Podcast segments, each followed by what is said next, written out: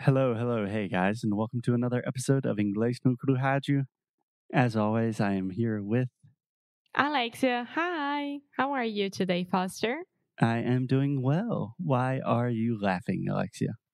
Because it- this is the third time that we try to record, This is but that's fine. take number three.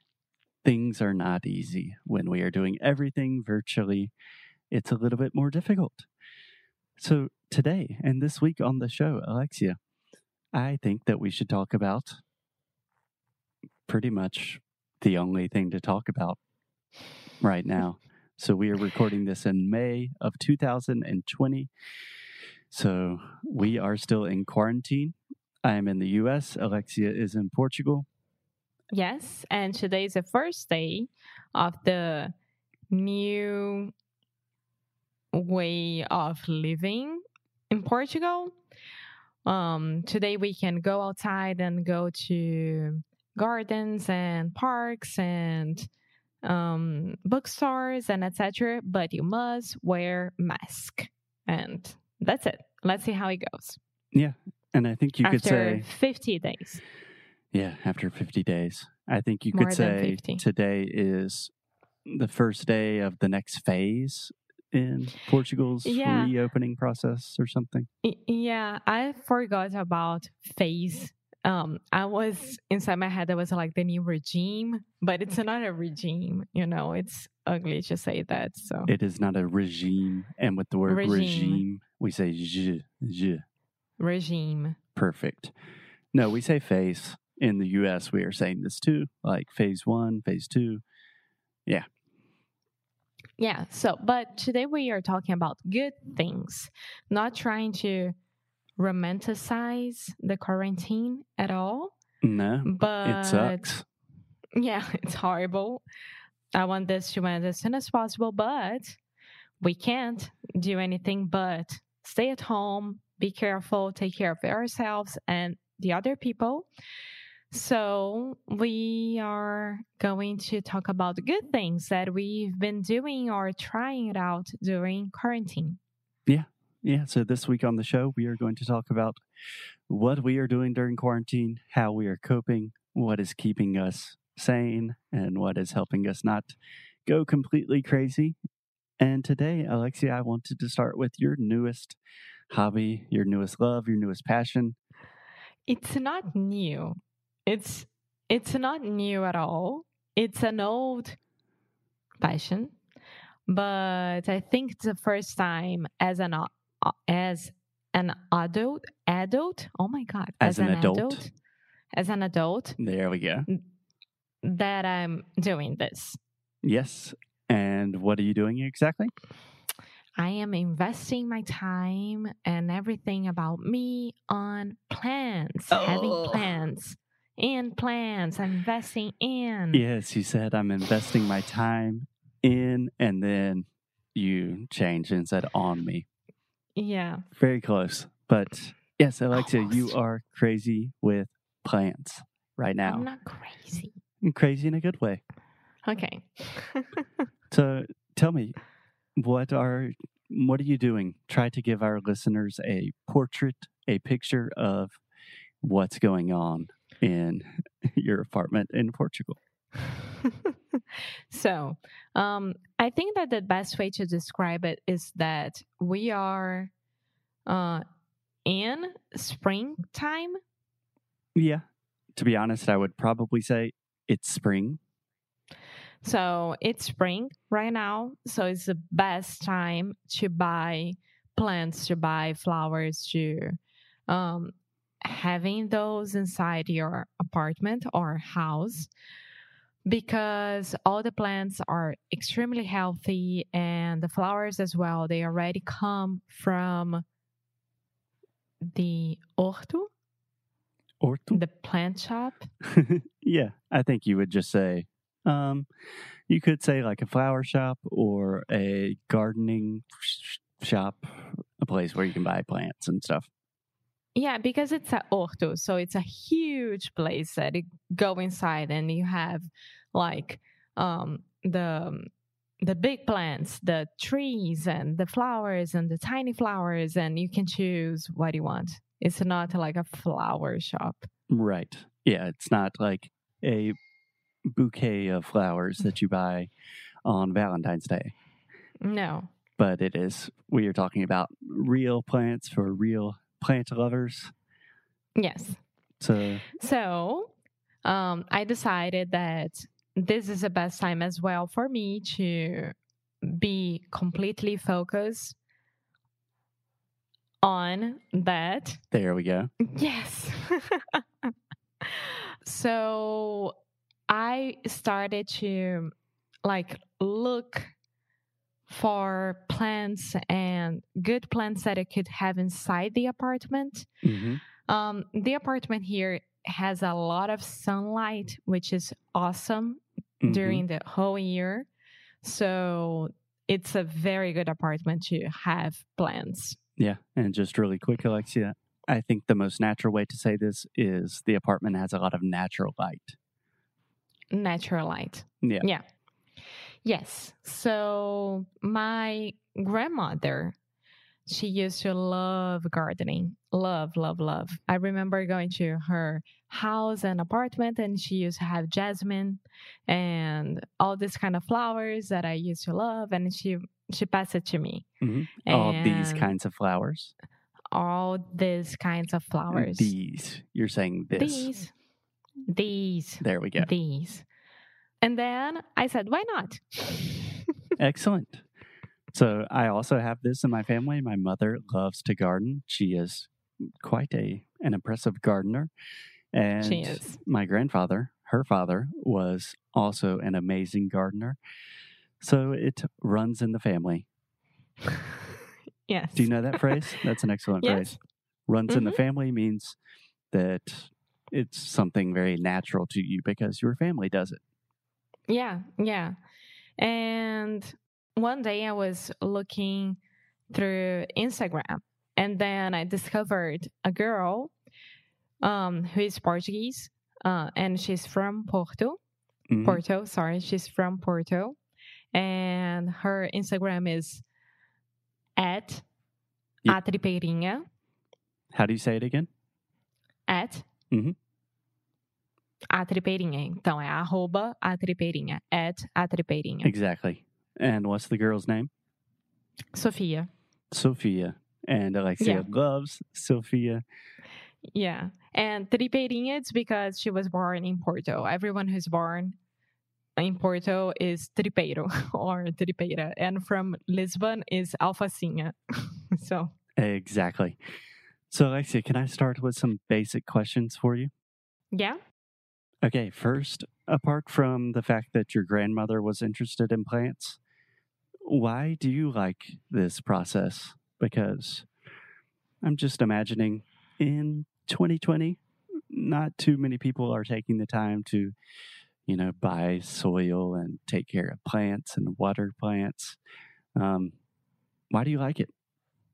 It's, first of all, it's nature inside your apartment. For me, the most amazing thing that you could do in your apartment or house is to bring some kind of life besides the humans. Yeah, you know? yeah, it quite literally So- is life. Plants are living things. Yeah. Yeah. So for me, this is you have to stop looking at plants and flowers as decoration stuff, mm-hmm. Decoration. decoration stuff, and they are part of your life as well. Yeah. And if you want to be very fancy, Alexia, you can say flowers are not only decorative, but they are truly life affirming, life giving things that you have in your house. Yeah. Yeah. Second of all, I wanted to have this experience by myself. Like, how would I do as a gardener Yeah. and see if I can make these plants live um, through the year because now we have winter time, right? So I don't know how it's going to be during winter, but I'm excited. I'm very excited too. Can I give you a quick correction? So, how these plants are going to live through the winter. Live, Yeah, not leave. live. exactly. Okay. So, on one hand, you want to bring a little bit of life and nature into your apartment. On the other hand, it's like a project, kind of like a challenge for you, right? Yeah. Yes, and it's therapy. It's therapy. It's very therapeutic. Amount, yes, the amount of care and love that you have to give to this plant so they can love you back. It's intense and it's very beautiful. Like I would never imagine that I would have to clean each uh, leaf from the plant so they can be able to do the um, photosynthesis. Photosynthesis. Photosynthesis. Perfect. Um, That's a difficult one. Photosynthesis. Excellent. Yes. So I'm learning as well, which is cool. Yeah. Can you speak a little bit more about the love and care that you have to give and the plants also give to you in return? Because you do love them. You did like that, You right? call them your babies. Most of them Yeah. have names. Yeah, they are my girls. Um, yeah, so if I don't take care of them, they won't be there for me. Like they won't give me a new leaf, they won't give me flowers, they won't give me anything. So I need to make sure that they have enough water, and this means that each one has a different type of watering plan hmm of course, I was smart enough to get some plants that they have this almost the same system, so I, I don't have to do that every single day, or I would be freaking out. Right. And when Uh, you say system, you're talking about the same like schedule, the amount of times Yeah. you need to water them. Yeah, Okay. and and that's it. I mean, it's amazing because there is one plant here specific that during the night her leaves they go up, just like I'm sleeping. Don't bother me. and then during the day they are down and it's beautiful to see that the up and down and it this means that she's healthy That's amazing. healthy sorry That's amazing. yeah So can I ask you, Alexia, do you have a maybe not a favorite plant, but a plant that you really like? yeah there are two here there are three two of them are like royalty for me and i think that i've never seen those in brazil even though one of them is from south america and they have it a lot in brazil Okay. but I've never seen it. And it's her name is its name is Calathea urbiflora. I have no idea how to say this in English. I think it's it, it's Calathea urbifloria. I don't know. Okay. Um okay. We'll look up the name in English and try to find that for you. What's another one that you like? Uh, the other one, which is my childhood tree flower, is uh, Brincos de Princesa. Mm-hmm. And the name in English is fuchsia. Fuchsia. Uh, one second, because I sent it to your mom. Ah, hardy fuchsia. Okay. I have no idea what that is, but we do not call it the earrings of the princess. No, but it's. I think it's way better. Brincos de Princesa. It makes sense. Yeah, it's beautiful. And your last favorite one? My favorite one, which is from Thailand, Ooh, and exotic. Yes. Yes. Um, is Medinilla magnifica. That's a botanical name. hmm But in English, they say as showy Medinilla. Showy Medinilla. Yeah. I have on my app. Cool. Yeah, and that's the last thing I was going to ask you, Alexia. You sent me a very cool app yesterday that essentially you can just take pictures of any plant and it automatically identifies that plant, tells you some cool things about how to grow that plant, what people are saying about it. What is the name of that app and how are you using it? The name is Picture This. And Picture this.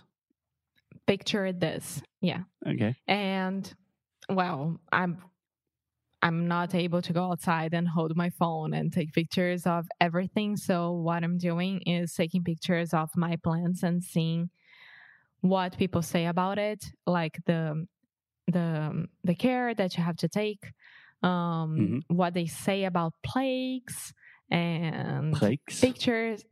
É praga. Ah, yeah. Um, you're talking about like diseases that the plant might get sick.